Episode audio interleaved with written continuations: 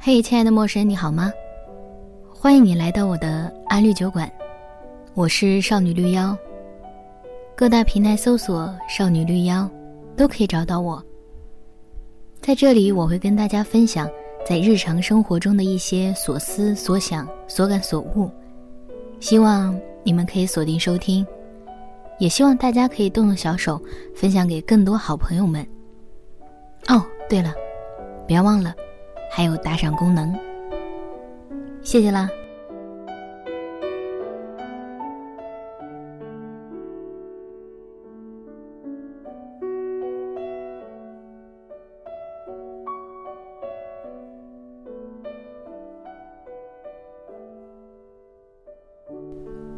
不久前在粉丝群里聊天，我们已经很久没有聊天了，在我的印象中。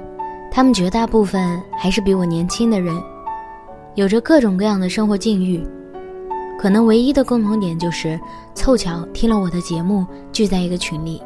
我们突然讲到矫情这个点，有一个认识了很久的陌生朋友讲起说，有些事说出来会让人感觉你很矫情，然后就习惯了沉默，更多事情现在都懒得讲了。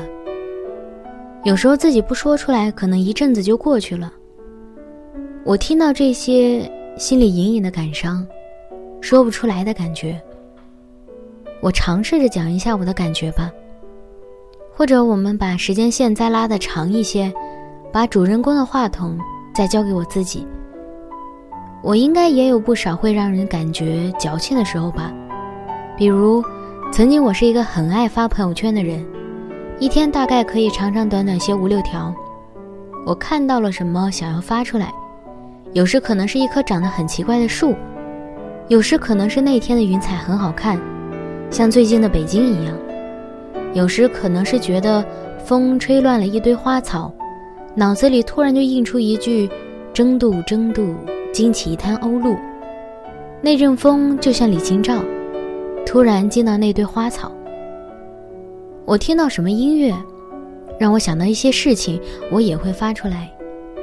可能那首音乐能一下子拉我回到大学校道上，下过雨的湿地，能闻到当时的花香味，周围没什么人，很舒服。又有了矫情的嫌疑，其实我也不能同意更多了。偶尔我给人看来就是矫情的。感性的人夜里似乎都是不睡的，脱下白天的外套和白天的伪装。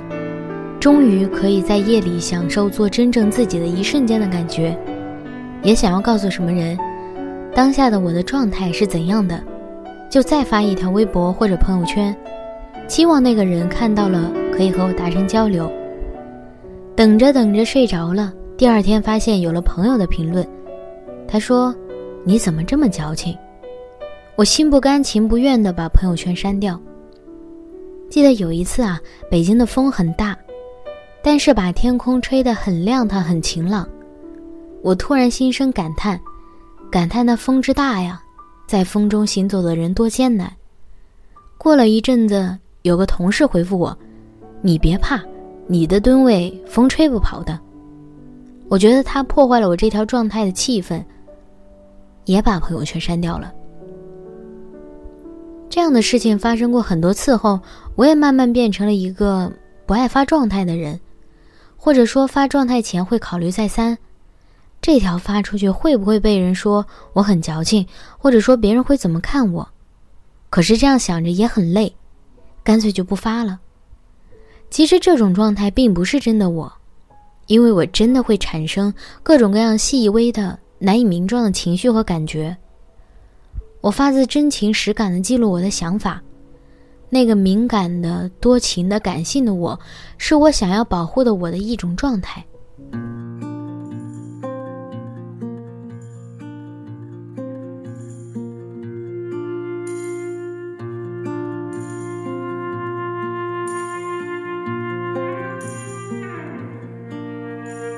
扔得远远的